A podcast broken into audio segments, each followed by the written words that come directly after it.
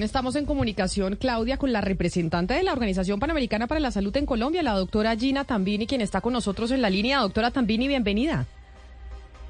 Está Camila, buenos días, buenos días a toda esa mesa de trabajo y también a los que nos escuchan en este momento. Doctora Tambini, ¿cómo puede la Organización Panamericana de la Salud darle el respaldo a la reforma de salud de Gustavo Petro si el articulado todavía no se conoce o a ustedes se los compartieron? Camila, usted está en lo cierto, el articulado no lo hemos recibido, lo que hemos tenido es un diálogo técnico, estratégico con em, el equipo del Ministerio de Salud Pública y Protección Social, la primera reunión con la señora ministra que nos hizo una eh, presentación muy extensa, igual un diálogo permanente con el viceministro Martínez, el viceministro de Protección Social, y luego también se incorporó el viceministro de Salud Pública y los directores de ambos viceministerios. Tuvimos la oportunidad también de estar en la reunión de la Federación Nacional de Departamentos con los gobernadores, a los cuales escuchamos después de la presentación que hizo la misma ministra también en ese foro. Y también hemos recibido comunicaciones de diferentes grupos, hemos podido escuchar también a grupos que se vienen expresando también a través de foros y a través de ustedes, los medios. Es a través de ese diálogo que damos nuestras conclusiones y recomendaciones, porque todo un proceso de reforma va a tener un tiempo, va a tener un periodo de transición.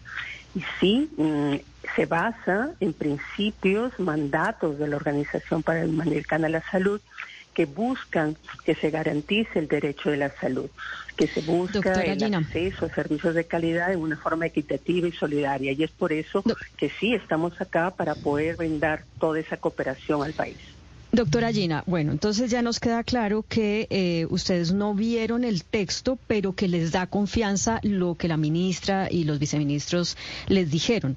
No obstante, pues obviamente usted sabe que hay muchas organizaciones o, actores importantes del sector salud que se han pronunciado en contra de la reforma. Mi, pregunta es si ustedes se reunieron directamente con ellos a escuchar esas preocupaciones y si o si simplemente fue lo que oyeron aparte de lo que estas personas dijeron en los medios de comunicación y en caso de que no se hayan reunido con ellos, ¿por qué no lo hicieron?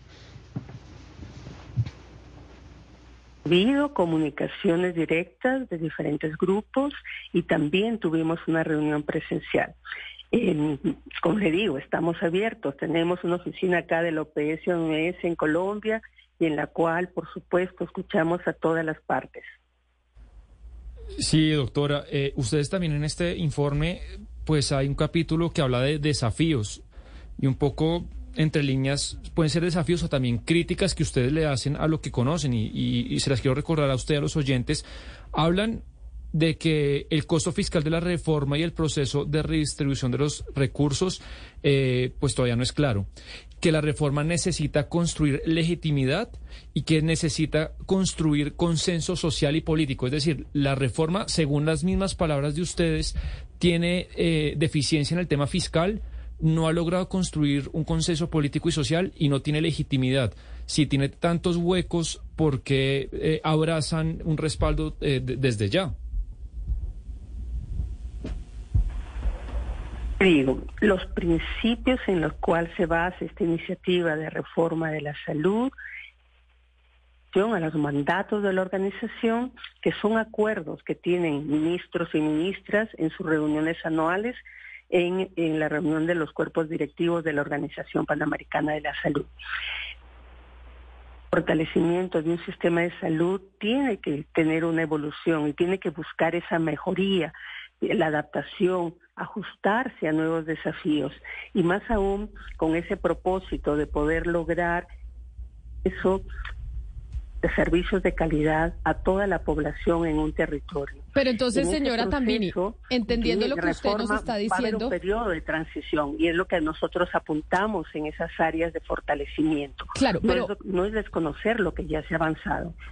Claro, pero entendiendo lo que usted nos está diciendo es, hay un pronunciamiento de apoyo de la Organización Panamericana de la Salud basado en reuniones que se han tenido entre los ministros eh, de la región pero no porque ustedes conozcan el texto. Puede pasar que ustedes cambien de opinión cuando el articulado se publique y tenga algo tal vez con lo que ustedes no estén de acuerdo. que todos estamos esperando a que el lunes podamos tener un acceso eh, cuando se radique la propuesta de ley, que eso va a ser muy importante.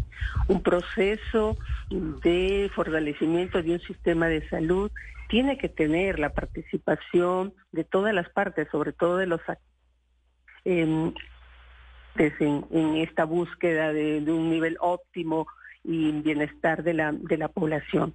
Vamos a revisar, por supuesto, y también ya tenemos una hoja de ruta y miren, no es, no es con esta misión, o sea, la Organización Panamericana de la Salud, que es el secretariado técnico de los países, y en este caso Colombia, venimos trabajando desde el inicio de este gobierno en agosto Hemos tenido sesiones de trabajo y tenemos una hoja de ruta para seguir brindando esa cooperación técnica en las áreas que planteamos, en las áreas de gobernanza y rectoría, prestación de servicios, talento humano, financiamiento. Va a haber un periodo de transición que va a requerir poder aprender y ganar de las experiencias de otros países y es ahí nuestra función, brindar el conocimiento, la información basada en evidencias y experiencias de otros países para enriquecer esta iniciativa de la reforma de la salud. Eh, y qué bueno que, que como usted dice, doctora, también y agradeciéndole su tiempo con nosotros aquí en Mañanas Blue, que dice que es eh, pues pronunciamientos basados en evidencia, que podamos tener un pronunciamiento sesudo también de parte de ustedes porque nos daría muchas luces después de leer el articulado y de saber exactamente lo que se conoce del el lunes próximo de la reforma a la salud, porque ahí creo que con esa evidencia, con ese análisis, con los expertos que ustedes tienen en, eh, en la entidad, le pueden dar eh, una luz a la, a la ciudadanía en torno a qué tan positiva es esta reforma que, propone el gobierno del presidente Gustavo Petro. Muchas gracias, doctora Tambini, por estar eh, con nosotros. Yo sé que usted tiene una reunión a las 11, por eso la despido. Mil gracias por atendernos. Ustedes, muchas gracias y siempre a la orden. Estamos en eso. Todos somos partes en la construcción de un sistema de salud que realmente busque esa mejoría y la adaptación a las diferentes situaciones.